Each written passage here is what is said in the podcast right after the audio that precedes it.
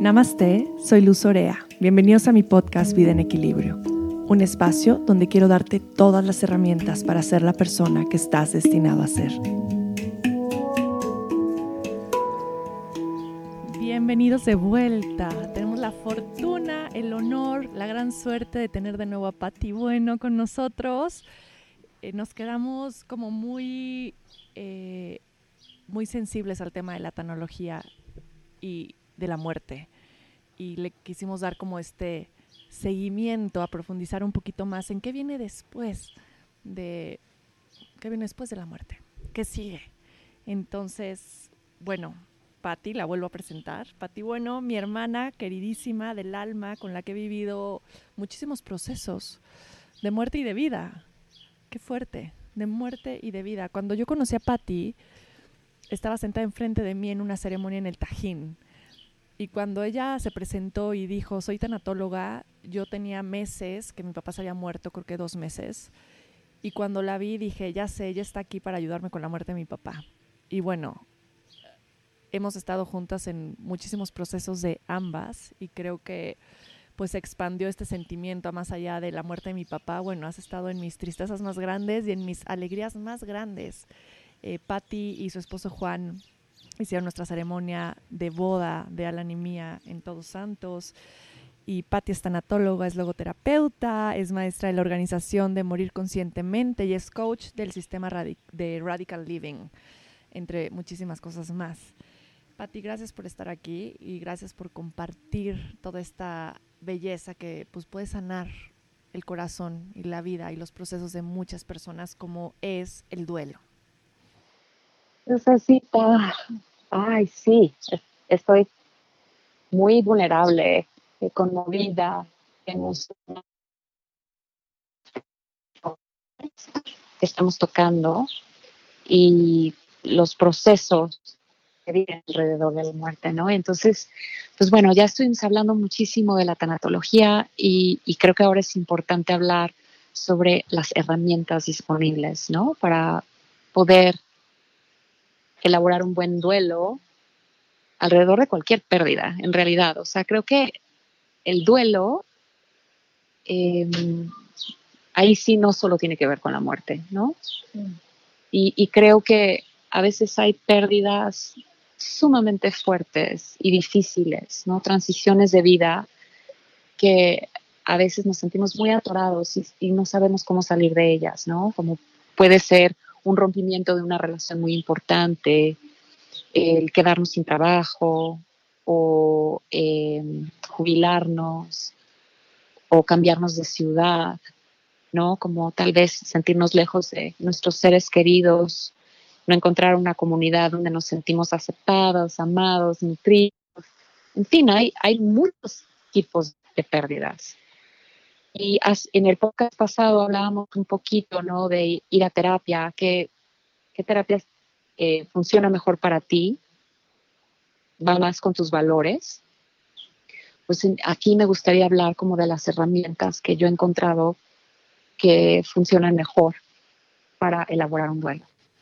Me encanta, me encanta porque es tan necesario poderlo escuchar y de alguien con tanta experiencia como tú. Pero hablando de los duelos, pues tenemos algo que me he dado cuenta en las pérdidas que he tenido en mi vida, ha sido como, pues cada duelo es bien distinto y cada quien lo vive de manera diferente, que también lo platicamos un poco en el, en el podcast pasado, pero ahora enfocándonos en, en, en los duelos en relación de la muerte un poco, es como cada duelo pues puede ser bien distinto y cómo también de pronto lo enfrentamos o lo competimos con alguien que también ha tenido una pérdida. Y es como bien doloroso, ¿no? Como tal vez decir, híjole, pues mi papá se murió de esta forma, no, pero mi papá estuvo peor porque se murió en un accidente de coche, entonces imagínate, ¿no? Y es como minimizar el dolor o el duelo de otra persona por pensar que mi duelo tal vez es como más importante, fue más duro entonces, como entender un poquito los diferentes duelos creo que es importante, ¿no? ¿Qué, cuántos duelos podemos vivir y qué tan diferentes pueden ser unos de los otros? Porque es impresionante. Sí, y, decir, es más doloroso perder este, a un padre que a una pareja o decir es más doloroso perder a un hermano que a, este, eh, que a una pareja, otra vez vamos al mismo. No lo sabemos, o el hijo. No, o sea, bueno, de hecho, eh, no hay palabra, ¿no? No hay, no hay palabra para describir a alguien, ¿no? Es, como soy viuda, este, soy huérfana, pero no hay una palabra para describir que se me murió un hijo, ¿no? Eh, yo creo que cada proceso es tan individual y, muchas veces en la pérdida de un hijo hasta los, hasta los padres se pueden llegar a separar mucho porque uno lo está, está teniendo mucha dificultad en su día a día para poder levantarse de la cama, para poder seguir trabajando, para querer seguir este, salir al mundo de nuevo. Y de repente tal vez el otro se puede, puede sentirse un poco resentido, ¿no? De, que su pareja está tumbada y, y hace cuenta que también se murió. O al revés, que uno de los dos padres sientan que al otro no le importa esa pérdida, ¿no? Entonces, tener como esa sensibilidad y empatía para saber que es un proceso tan individual y que a veces nuestro cuerpo está en shock y que no, no, no podemos contactar porque es algo que realmente en esos momentos tal vez nos paralice. Entonces confiar en, ese, en esa intuición y sabiduría de cada uno de nuestros cuerpos. Claro, porque tú puedes tener muchísimas herramientas para llevar un duelo, ¿no? Tal vez. Eh, ayer leíamos una frase que, que me mandó mi partera y decía, no porque lo sepas sobrellevar bien significa que no está siendo duro. No, por supuesto. Puedo tener, miles de herramientas para poder llevar un duelo, pero sigue siendo algo muy difícil y doloroso. Tal vez no voy a quedar en mi cama llorando por un año. Tal vez lo vivo de una manera distinta, pero no significa que me duela menos. Exactamente. O no significa que porque te veo sonriendo en una foto o porque estás alegre porque tuviste un buen momento en el colegio con Valentina y puedes agradecer estar viviendo ese momento con tu hija, significa que se te olvidó toda esa otra tristeza que puedes estar viviendo. Entonces es como aprender a tener como esa inteligencia emocional para saber que puedo sentirme triste en momentos, en momentos puedo sentirme alegre dentro de ese mismo duelo y que no significa que soy insensible porque me reí o porque me fui de viaje o porque decidí este, tomarme una tarde con mis amigas en vez de estar encerrada en mi casa llorando. Y, con los duelos sucede algo como, como importante y es como el duelo es lo que sucede después de una gran pérdida, que como decías puede ser de muerte, de pareja, de relación, etc. Pero siempre hay un duelo. O sea, no sé, yo, yo he visto como muchas personas que no tienen el duelo en el momento, ¿no? Que tienen una palabra, ¿no? Que, mencionábamos, que es como el bypass espiritual. Que, puede ser que no vivas el duelo en el momento y llega un momento en tu vida que vas a vivir ese duelo y que tienes que echarte al pozo profundo. Tú, tú por ejemplo, tu visión desde la experiencia en relación y en llevar como estos temas de duelo, tengo que echarme profundo al fondo desde el principio o es algo que puedo posponer. ¿Qué pasa con el duelo? Viví una experiencia con mi hijo menor, que ahora tiene 24 años. Cuando fuimos a ver Coco, no recuerdo que salió hace dos años, ¿fue? Este, él tenía 12 años cuando murió mi mamá. Y en esos momentos le, costaba mucho hablar de ella después, llorarla, este, evitaba el tema. Estaba chiquito y evitaba el tema, ¿no?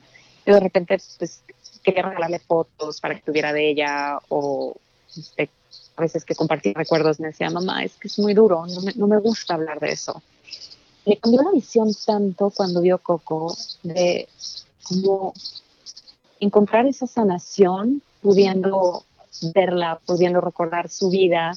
Le encanta dibujar y pintar y recuerdo que después hizo un, una pintura muy bonita de mi mamá, ¿no? Este, porque, porque en ese momento recuperó algo que yo creo que cuando él tenía 12 años no tenía la capacidad de hacerlo. Entonces, como te decía hace ratito, el cuerpo es muy sabio. A veces entra en ese estado de shock y, no siempre estamos en un momento en nuestra vida donde podemos vernos como el lujo de soltar de esa manera, ¿no? Entonces, eh, a veces, a veces lo, lo contenemos en un momento porque tenemos que resolver y de repente como que se pasa y se, se congela esa emoción adentro de nosotros. Yo creo que siempre la vida nos, nos va a dar otra oportunidad donde de repente va a votar por cualquier lado. Es, es, es impresionante que de repente es de, tuviste una pérdida fuertísima, no te pegó, parece que estás tranquila, no, como, es como una sensación de anestesia, ¿no? Y eh, de, no sentirte identificada con el proceso, ¿no? Y de repente vas a ver una película o se muere tu perro que amas con todo el alma y ese evento tan fuerte que pasó a lo mejor hace 15, 20 años, que ni siquiera me acordaba que, que tenía bloqueado de alguna manera, bota porque es el momento perfecto, porque, me, porque, porque de alguna manera me encuentro tal vez en un lugar seguro, en un momento tranquilo en mi vida. Una amiga apenas me contaba que su mamá se murió cuando ella era muy chiquita. Eh, y cuando se murió no le dijeron hasta después de mucho tiempo. Bueno, creo que un par de semanas. Pero al final, cuando ella creció, ¿no? Empezó a trabajar en la Ciudad de México con mucho estrés, muchas cosas, y de pronto se encontraba sin poder dormir, con mucho estrés, muy intranquila, muy triste. Y cuando va a terapia, lo que resulta que ella pensaba que era el exceso de trabajo de vivir en la Ciudad de México, la terapeuta le dice, no, o sea, es que nunca tuviste un duelo de tu mamá. Y este es tu momento de vivir tu duelo. Y me impactó muchísimo porque dije, claro, en algún momento va a volver. Y es como, aun cuando estás en el mismo duelo, lo que mencionabas ahorita, a veces se va y regresa de pronto, ¿no? Y son estos momentos de volver a como reconectar con, pues con esta misma energía de pérdida, que, que ahí va a estar siempre, que nunca se va a ir. Que nos va acompañando en momentos diferentes de nuestra vida. O sea, justo a mí me, sucedió con mi mamá eh, en, la graduación de mis hijos, este, en, en, mi boda con Juan, ¿no? O sea, ese fue como un día súper difícil para mí. Me recuerdo en la mañana hice un pequeño ritual antes de la boda y y lloré muchísimo porque la extrañaba, porque cómo me hubiera gustado compartir ese momento con ella, ¿no? Entonces era así como, en este momento tan especial que estoy teniendo tanta felicidad y que estoy rodeada de la gente que más, y que aquí conmigo, es muy difícil. Entonces, y no es que no he superado el duelo de mi mamá, es que ese amor siempre va a estar ahí. Entonces no significa qué pasa conmigo. Pasado 12 años y tengo problemas porque lloro, porque extraño a mi mamá. No, yo puedo hacer mi vida. Soy funcional. Soy una persona alegre. Soy una persona conectada con la vida, presente. Pero puedo contactar con esa tristeza, ese dolor y a veces coraje en ciertos momentos. No es prácticamente aquí conmigo y no por eso significa que este, no tenga una buena visión de la muerte, que no entienda, ¿no? Que así tenía que ser y confiar en ese misterio de la vida, de que así fue, así fue la historia. Pero ahí siguen todas esas emociones, ¿no? Que es lo que me hace humana. Ahora, yo sí puedo también prepararme para el duelo antes de la muerte, ¿cierto? O sea, sí puedo tener como muchas herramientas alrededor de mí que me ayuden a sobrellevar de una mejor manera una pérdida. Puedo tener el yoga, puedo tener la meditación, puedo tener eh, tal vez muchos libros que, que, me hayan conectado y que me hayan ayudado en momentos difíciles. ¿no? Como si, si puedo ir generando estas herramientas, llenando mi vida de herramientas, digo, ahorita hablando de pérdidas y generalizando todas las pérdidas que tenemos en la vida, ¿cómo es tan importante empezar a tener herramientas, llámalas como quieras, fe, ir a la iglesia todos los domingos, rezar un rosario todas las noches, eh, hacer un diario de gratitud todas las mañanas, practicar yoga y sentir tu cuerpo, meditar en silencio. Qué importante es tener herramientas en tu vida, porque yo en los momentos más duros de mi vida me he dado cuenta que si no tuviera estas pequeñas cosas personales, creo que lo hubiera pasado muy mal, ¿no? Que no lo hubiera sabido sobrellevar de una manera consciente y amorosa y compasiva conmigo mismo y mi proceso. Sí, y creo que definitivamente por eso tenemos que tener una práctica. Para eso nos ayuda, porque no es lo mismo ahorita si alguien me dice respira o cierra los ojos y conecta con algo, si nunca lo he hecho y tengo ansiedad y tengo miedo y empiezan a surgir todas estas emociones, si es algo ya conocido para mí, que eh, está integrado en, en mi día a día, poder recurrir a esa herramienta donde, donde rápido pueda poder entrar en ese espacio porque ya es conocido para mí. Hay un libro maravilloso de Pema Chodron que se llama When Things Fall Apart joya completamente y habla acerca de las pérdidas, ¿no? Y ella platicando desde, ¿no? Las, desde su divorcio. Que no se me olvida esta parte que cuenta que, se, que está tomando la taza de té cuando se entera, ¿no? Pero al final a mí ha sido un libro de que lo vuelvo a releer y a releer y cada vez que tengo una pérdida es como regresar a ese libro a decir, claro, las cosas se rompen, pero también atrás de eso siempre hay un arcoíris, ¿no? Siempre hay una luz, siempre hay una bendición. Y es difícil conectar con eso si no tienes fe, si no tienes esta creencia en algo más grande y más sabio que tu propio plan, ¿no? Puede carecer de sentido cuando tienes una muerte y, no tienes esta conexión con algo más divino que tu propia existencia. Exacto, de ahí acabó todo. No hay nada más. ¿Y cómo ¿Cómo podemos, imaginando que no tenemos como ninguna de estas herramientas, estamos enfrentando un gran duelo, qué podemos traer a nuestra vida en este momento para ayudarnos a sobrellevar el proceso? Aparte de justamente regresando al tema de tanatología, ¿no? Puedes tener sesiones de tanatología en las que puedes ayudar a tu duelo. ¿Y qué más puedes traer? A mí me parece que la herramienta más maravillosa para todos los seres humanos en cualquier momento de nuestra vida son las ceremonias y los rituales.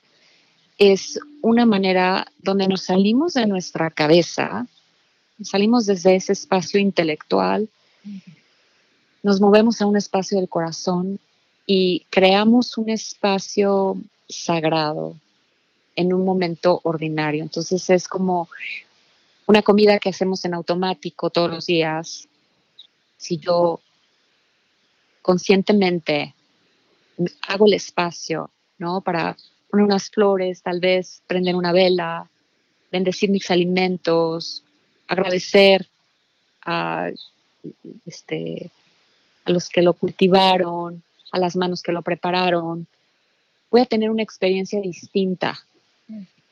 Y las ceremonias y rituales nos ayudan a poder poner cualquier evento importante de nuestra vida en un contexto sagrado, no es, no es ordinario, ¿no? Entonces, desde la celebración de un nacimiento, una boda, un cumpleaños, un funeral, eh, un círculo de palabra, ¿no? Qué importante es crear como ese espacio donde hago una pausa, me salgo de la rutina y busco intencionalmente, ¿no? Como hacer un momento especial de algo que estoy viviendo. Bellísimo. Que esto podría ser un círculo de palabra entre la familia, eh, sembrar una planta, un árbol, una flor para la persona que trascendió? ¿Qué otros tipos de rituales, ceremonias conoces? bueno, muchísimos.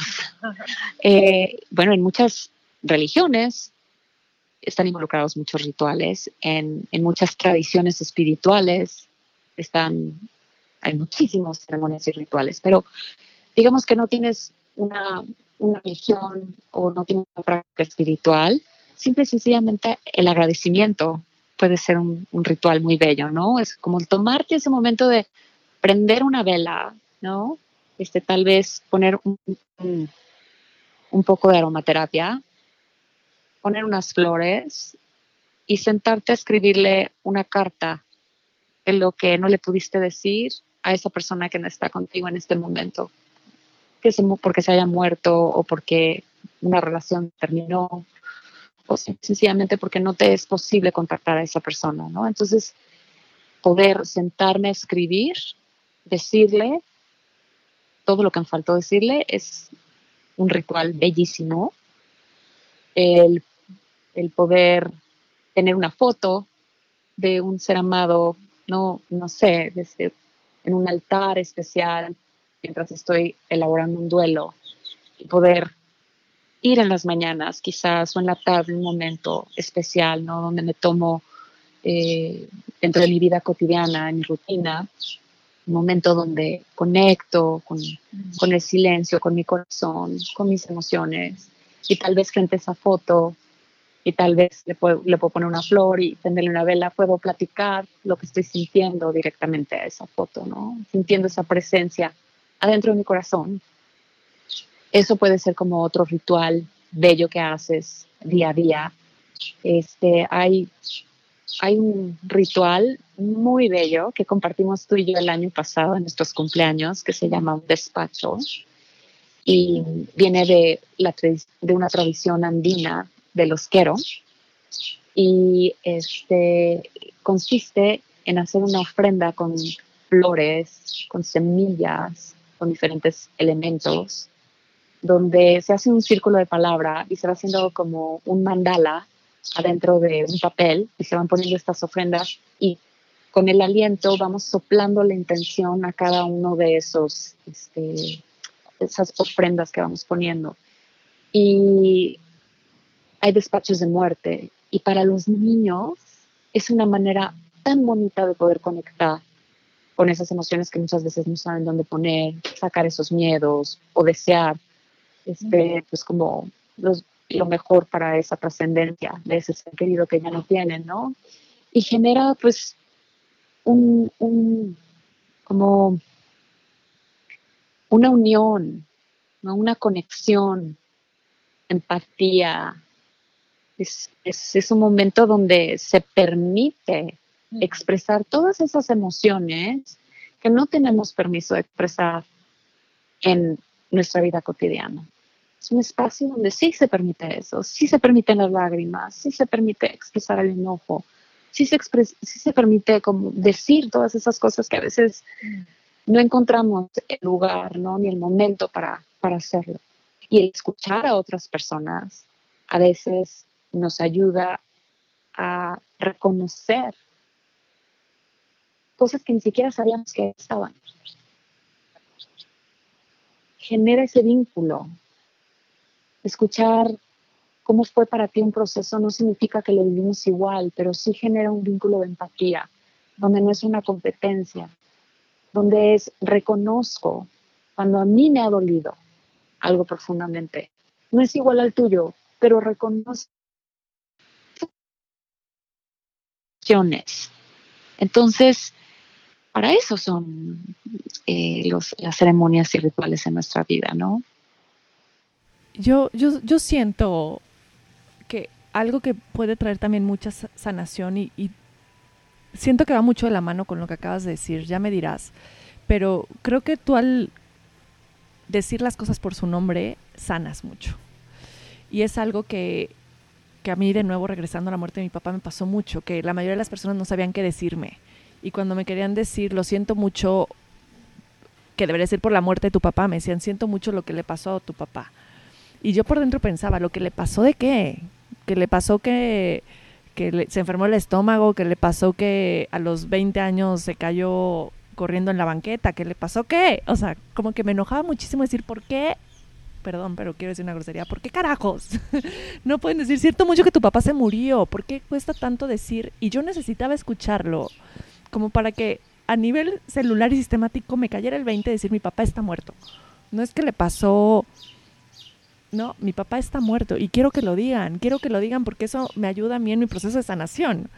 Y era, y era muy fuerte, era muy fuerte como, y todavía lo veo, y, y las pérdidas que he pasado es como nos cuesta tanto trabajo comunicarnos de una manera asertiva y sanadora con las personas que están en un momento tan vulnerable como la pérdida de, de alguien querido o la pérdida de el duelo que estén viviendo. Y, y, no generamos esa asertividad, este poder de comunicación desde la compasión y la empatía y la sensibilidad de estoy sintiendo lo que estás sintiendo, o sea, siento tu dolor, te escucho, ¿no? Tal vez no lo he vivido, tal vez sí, whatever, pero es cómo puedo expresar para ayudarte a ti en este proceso y qué difícil es. ¿Y qué consideras que ha sido como lo más sanador en, cuando has estado en estos momentos tan vulnerables? ¿Qué es lo que más te ha servido de otro ser humano que te ha acompañado en, en un proceso donde has estado sumamente vulnerable? Creo que algo que mencionabas en el podcast pasado, que es la presencia y la contención.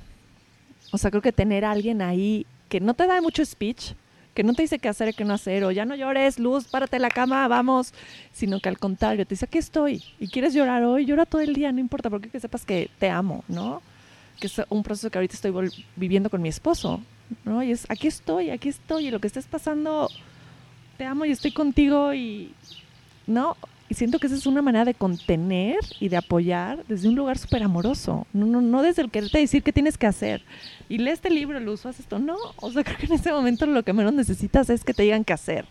Si no es como, aquí estoy para ti. Y si necesitas que te abrace, te abrazo. Y si necesitas que llore contigo, lloro contigo. Y si necesitas que me lleve a las niñas un día entero o irte a Tepoztlán dos días, ¿no? A tener tu proceso de sanación, do it o sea, yo siento que para mí ha sido lo más sanador. O sea, todos, eso es lo más sanador. El poder estar presente al otro, el poder decir, te veo, aquí estoy, no sé qué hacer, no sé cómo arreglarlo, no, no tengo las respuestas para ti, pero confío en que tu sabiduría las va a encontrar. Y mientras estás atravesando esto, que no estás sola, que aquí estoy. Eso es, querido público, lo más amoroso que podemos hacer para acompañar a una persona en un momento de tanta vulnerabilidad.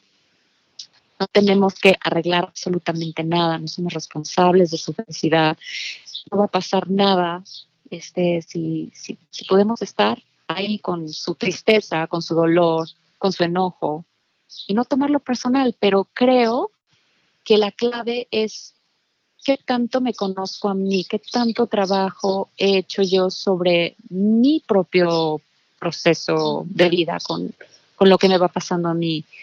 Eh, qué tanta inteligencia emocional tengo yo, qué tan amorosa soy yo con mis procesos, ¿no? Y es, yo creo que tiene que ver con un, con un autoconocimiento también, ¿no? Entre más yo pueda estar en contacto con mis emociones, entre más pueda yo exponerme a estar vulnerable. Eh, hay una frase que tiene Brene Brown que me fascina y que dice que es, ten cuidado a quién le entregas esas joyas, tus procesos, tu vulnerabilidad, tus historias más íntimas, porque no todo el mundo tiene la capacidad de sostenerlas. Entonces también es tu responsabilidad saber en quién depositas esa confianza.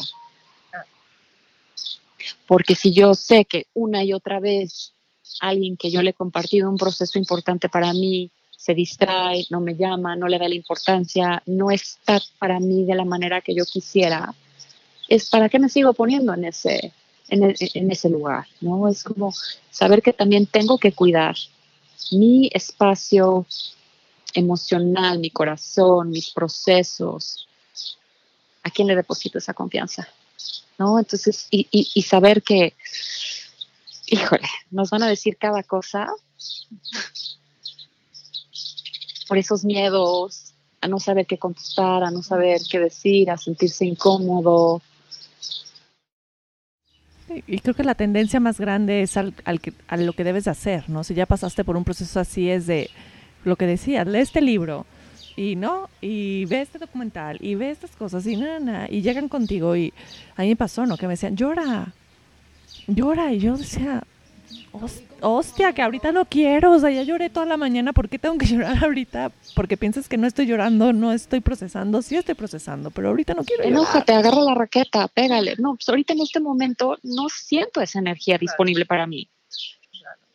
¿No? Y saber que pues tú eres la única que vas a saber qué es lo que te sirve a ti o lo que no, ¿no? Me pasa, para mí donde yo lo puedo eh, poner en ejercicio muchísimo es con mis hijos, ¿no? Que de repente los amo tanto y quiero compartirles todas estas herramientas y quiero que hagan las cosas y si no las hacen, de repente siento enojo con ellos porque entonces no quieres cambiar y quieres seguir enojado y frustrado, pues entonces quédate ahí, ¿no? Y de repente me reconozco así como en, en esta falta de empatía, de que, a ver, hello, practice what you preach, ¿no? Entonces es como saber si ellos quieren preguntar, venir a mí, decir, mamá, por favor, ¿me puedes ayudar con esto? Ok, aquí estoy. Pero si no, nada más escucharlos, escucharlos, ¿no? Tú mencionabas algo muy, muy lindo sobre que el hecho de decir tu historia, de repetirla, ¿no? De poder como contar el proceso que viviste con una pérdida y, y, y qué es lo que estás sintiendo que es súper sanador, ¿no? Que muchas veces no necesitas que el otro te vaya diciendo, ah, sí, bueno, yo, eh", no, sino solamente que tengas a alguien que te pueda escuchar, te sana. Por supuesto, porque además los procesos como los vivimos adentro de nuestra mente son muy diferentes a cuando los escuchamos en voz alta. Ahí nos cachamos muchísimas veces, como en las historias que nos estamos contando o lo que no podíamos ver, ¿no? Por, estar como en este diálogo mental. Entonces, hablar en voz alta es muy sanador. Escucharte, saber que hay alguien ahí escuchándote. Este, el sistema de radical living lo desarrolló justo Colin Tipping, un inglés, pedagogo, hipnoterapeuta, para ayudar a pacientes terminales que tenían procesos muy pesados de su vida que no habían podido resolver y que no tenían mucho tiempo para poder como ir soltando la energía y la carga alrededor de ellos, ¿no?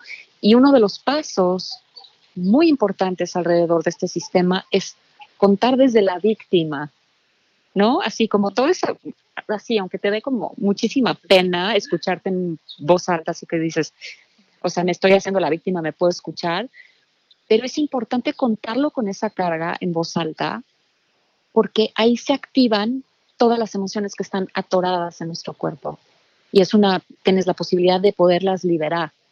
Pero si ni siquiera me doy permiso de decirlo en voz alta porque pienso que es de mala suerte o que estoy como, este, estoy creando una realidad o este, estoy vibrando bajo.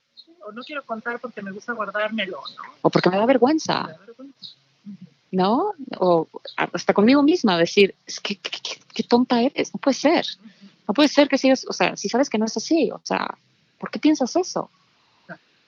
Entonces, darte el permiso de contar todo eso desde la víctima te ayuda a contactar y cuando contactas con todas esas emociones y las sacas, sacas de tu cuerpo, te liberas de ellas, se va aligerando la carga energética que hay hacia una visión de una historia. Para remarcar un poquito el tema de la víctima, podría ser como, ¿qué voy a hacer ahora? Exacto. ¿Qué voy a hacer ahora sin mi pareja? Exacto. ¿no? ¿Cómo voy a sobrevivir? Claro. De mí? Claro. ¿No? Ese es el tema que te refieres de... Desde, la víctima, por ejemplo, me gusta contar como una historia personal de vida. Mis papás se divorciaron cuando yo tenía tres años. Entonces, desde esa niña de tres años, ¿cómo lo vivió? Desde esa niña de tres años lo vivió como un abandono. Yo hice algo malo, este, porque no entiendes, porque no tienes como ni siquiera la capacidad de, te vas formando simple y sencillamente historias y conclusiones por un evento que viviste.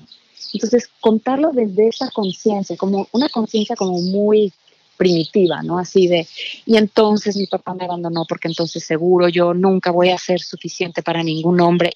Dramatizar, como si fueras eh, el personaje principal de una telenovela muy dramática, como, como dice Mus Hernández, la directora de Perdón Radical de, Latinoamérica, siempre usa ese ejemplo y me encanta, ¿no? Porque es como te da el permiso de, de reírte de ti misma, pero de darte cuenta que esas voces sí están adentro de ti. Y eso es muy sanador, ¿no? Poder liberar desde ahí, pero si ni siquiera me doy el permiso, porque no, o sea, ¿cómo voy a decir esto? Voy a crear esa realidad o le voy a dar más energía a esto que no, que no quiero. Entonces, ¿se queda a dónde? Adentro de nuestro cuerpo. Claro, tiene todo el sentido. Y por ejemplo, ¿qué pasa con el tema de la culpabilidad? ¿Qué pasa con la culpa que podemos llegar a sentir dentro de estos mismos duelos, ¿no? Tal vez de la culpa de que alguien se murió y yo no estuve ahí para cuidarlo o no no lo invité yo ese fin de semana a este lugar y por eso se murió porque si yo le hubiera hablado o, o mi pareja me dejó justo por la culpabilidad de ¿qué, ¿qué haces con eso tan fuerte? ¿Es algo que también lo sacas y lo expresas? ¿O es algo que mejor dices, a ver, ¿no? Cuando llega a tu mente, dices, no voy a entrar ahí. ¿Cómo lo liberas y cómo lo trabajas? Eh, te digo que me encanta trabajar con todo esto, con eh, Radical Living, ¿no? Eh, como una, una, parte muy específica que tiene que es perdón radical y que hay hojas de trabajo específicas con, que están pues, desarrolladas pedagógicamente con un sentido hipnoterapéutico este, que, ayudan a, a, trabajar, a tomar conciencia, a poder disolver la energía que hay alrededor de esas historias. Porque si hay una culpa real y hay otra culpa que con la, conforme la vas trabajando te vas dando cuenta que no es tu responsabilidad. ¿no? O sea, cuando es una culpa real es, es importante poder resarcer, el daño, ¿no? O sea, reparar de alguna manera. Entonces, eh, ir haciendo esos ejercicios donde puedes ir reparando de alguna manera.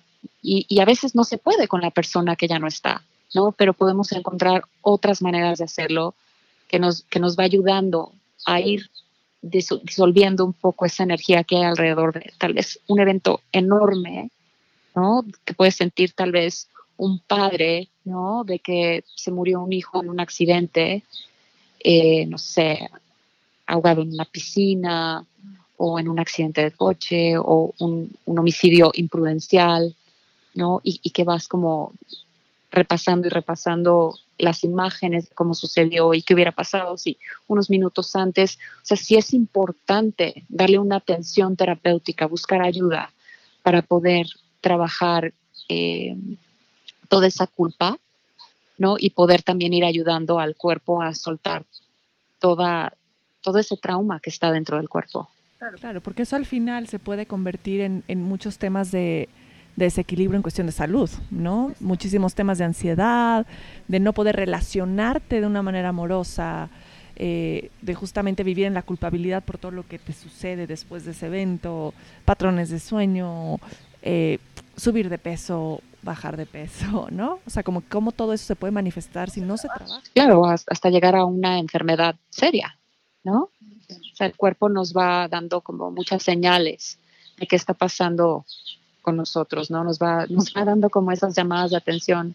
Esto no está bien, ¿no? O sea, como de repente sentimos que la quijada está súper apretada y, y, se va contracturando todo y, y, vamos viendo como no, no, podemos dormir bien, ¿no? Y, así se va como creando una bolita de nieve cada vez más grande cuando queremos seguir acallando todo aquello con el que pues, de repente es como, no, qué vergüenza, no puedo hablar de esto, o hay tabús alrededor de, o este, nadie me va a entender, o una creencia de que soy muy mala, ¿no?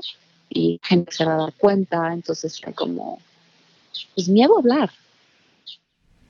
Miedo a hablar, y es por esta misma desconexión que tuvimos desde niños con la muerte y con, y con las pérdidas en general, ¿no? conectadas completamente, como diría Brené Brown, con la vergüenza, como con la vulnerabilidad, cómo nos da miedo realmente ser completamente vulnerables. Y, la vida es así, si no vives en la vulnerabilidad absoluta. O esta manera, por supuesto, o esta manera de ver la vida que todo es bueno o malo, ¿no?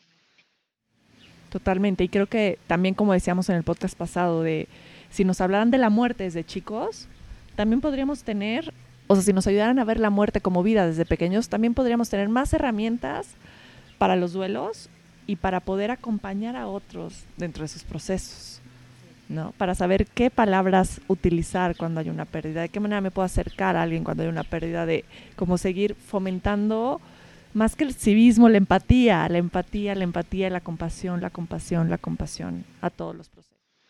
Una inteligencia emocional que hace tanta falta. Sí, yo es algo que intento muchísimo trabajar con mis hijas. Es desde hablarle a las cosas, como ahorita les decía, de se murió, ¿no? Hablar todo por su nombre, ¿no? Todo por su nombre. No hay como, les voy a esconder que se dice pene, no, a ver, se, llama así, porque así es un nombre, ¿no? Y así es la muerte, y así todos nos vamos a morir, y no es algo que no voy a platicar, no, así es la muerte, ya se murió. O esconder, ¿no? Como si fuera algo que no fuera a pasar, porque te voy a proteger desde que, de que sufras desde ahorita. Y todo lo que se siente en el ambiente, ¿qué pasa con eso? Y, que nos desconecta de nuestra propia intuición ay, mamá, ¿qué pasa? Nada. Pongo la sonrisa, no pasa absolutamente nada. Y por dentro tengo una ansiedad que me estoy muriendo, una tristeza, un enojo. Y no se lo comparto a mis hijos porque están muy chiquitos o porque no, creo que no me van a entender. Y ellos están sintiendo esa energía y les decimos que no pasa nada. Se empiezan a desconectar de su propia intuición, de lo que están sintiendo, porque entonces lo que ellos están sintiendo no va de acuerdo a lo que les está mostrando a los adultos que está pasando a su alrededor. Es un mensaje bastante negativo, ¿no? De aquí no se permite llorar, aquí no se permite ser vulnerable, aquí no se permite estar enojado. Y qué importante es decirles, claro que se permite estar enojado, claro que se permite llorar, claro que se permite, claro que se permite. Claro que está ahí y nuestra casa es para eso, ¿no? O sea, en general, creo que tener esta esta sabiduría como padres nos va a ayudar a quitar mucho dolor en un futuro y, en muchas generaciones y mucho dolor que está en el, en el planeta, que está sucediendo todo el tiempo porque no hicimos las cosas con conciencia desde pequeños, no enseñamos a nuestros hijos desde pequeños a poderlo sobrellevar. Exacto, a qué hacer cuando llegan esos momentos difíciles que van a llegar una y otra vez. Sí, pues es un tema fascinante el tema del duelo. Creo que pues todos hemos pasado por un duelo en nuestra vida y eso a mí una vez me dio como mucha tranquilidad el saber eso, ¿no? Cuando dije, me van a ver como la pobrecita de luz que le está pasando esto, ¿no? Si a todos a mi alrededor han sufrido por algo diferente, pero han sufrido una pérdida, pero han estado en este momento vulnerable, así como yo. ¿no? Como quitarte el papel un poco también del pobrecito que te pasó, que también es como de alguna manera trascender ese papel de víctima hacia la aceptación. Totalmente, totalmente, tener como una, una visión más amplia de cómo vivimos nuestros procesos difíciles, ¿no? Y regresamos a lo mismo de siempre, es, es buscar ayuda, es buscar ayuda, buscar ayuda que te acompañe, buscar ayuda que te ayude al proceso, que te ayude a vivirlo de una manera diferente, ¿no? Que te ayude a salir de casa, que te ayude a levantarte de la cama, que busca ayuda profesional. Los duelos necesitamos ayuda. Y muchas veces si no tenemos alguien, como mencionabas hace rato, de confianza, ¿no? Con quien sé que puedo llegar y me va a escuchar y pues necesito buscar algo más. Si empiezo a tener estos episodios también dentro de un duelo, de ansiedad, de pánicos, de depresión, necesito ayuda. Y es importante también darnos cuenta que no está mal pedir ayuda y que muchas veces es muy necesario. Sí, y, sobre todo cuando hay tanta ansiedad o depresión de por medio, es un momento muy difícil de moverte. Es muy difícil como poder tomar, tener la fortaleza de poder decir, ok, voy a salir a buscar ayuda, porque como que en esos momentos sientes que nada va a funcionar. Hay mucha desesperanza. Completamente. Y tú, tú sí recomiendas que nosotros podamos, los que estamos escuchando, si tenemos a alguien cercano que está viviendo un duelo, que sí digamos, busca... Por supuesto, sí. Busca ayuda, este, no sé, desde ir a una clase de yoga, una meditación, salir a pasear a la naturaleza. Muchas veces, como decimos, cada quien tiene procesos individuales bien diferentes. Entonces, estar todo el tiempo tocando el mismo tema, pero no te veo bien, pero no has comido, pero te veo muy triste, pero no te has bañado, pero no, te, no sé. es como más bien en positivo, nada más en presencia, ¿no? Tal vez llegar con un tecito y sentarte a tomar un té. Y si en ese momento quiere hablar, la persona, no forzarla, simple y sencillamente que empiece a sentir que ahí estás, que hay una presencia acompañándola. O acompañarla, a, perdón, a, salir al jardín un ratito, a, este, a, simple y sencillamente respirar un, aire limpio o ver verde. Este, paso a pasito, salir a caminar por un parque, en silencio, presencia. Sí, presencia. A mí algo que, recuerdo mucho justo ahora con la pérdida que estamos viviendo fue tu detalle de las flores que nos enviaste a la casa, ¿no? Tuyas y Juan. Para mí fue como un, así, el abrazo más hermoso, ¿no? Como ese pequeño detalle de mandar unas rosas divinas para mí, para mis hijas, para mi esposo, fue como para todos. Qué apapacho más hermoso, ¿no? Como esos pequeños detalles te pueden hacer saber que ahí estás contenida, que... Exacto, que aunque a lo mejor no puedes estar físicamente en, un momento tan importante, que sepan tus seres queridos que de alguna manera estás presente y que los estás pensando y que les estás mandando todo el amor, ¿no? Y que no puedes estar a lo mejor este, intenciando, como te decía, es como, pero, ¿permiste? Pero esto, o sea, como hablar de lo mismo cuando estás en un momento tan difícil, ya ni, ni quieres contestar el teléfono, ¿no? Permitir que esa persona vaya a su propio ritmo y, y estar de alguna manera como te, como te permita esa otra persona estar. Qué hermoso. Querida, siempre es un placer. Ay, sí. Si necesitan ayuda, si necesitan apoyo en sus en los duelos que estén viviendo, si necesitan apoyo con la tanatología, pues aquí está Patti. Aquí les vamos a dejar sus, sus redes, su página para que para que la busquen, para que contacten con ella eh, y pues reciban todos estos estas bendiciones de, de trabajar en la sanación, nuestra propia sanación para vivir felices. Totalmente. Totalmente. Querida, si quieres decir tus redes de nuevo para los que no escucharon el podcast pasado. Claro que sí, es Patti Bueno Coaching por Facebook y, por Instagram. Patti se escribe con doble T, Y y mi página es patibueno.com. Muchísimas gracias por acompañarnos, muchísimas gracias Necesita por acompañarme, digo, por invitarme a, a este programa, a compartir contigo es un honor y un regalo y un privilegio. Te amo. Bien, yo también a ti, muchísimo. Y creo que para todos. Y si creen que este episodio puede ser de mucha duda para alguien, compártanlo. Para eso estamos poniendo esta información aquí, para que juntos podamos seguir construyendo seres más felices, más conscientes, con más herramientas para poder vivir plenos y felices. Que así sea. Que así sea. Sadnam.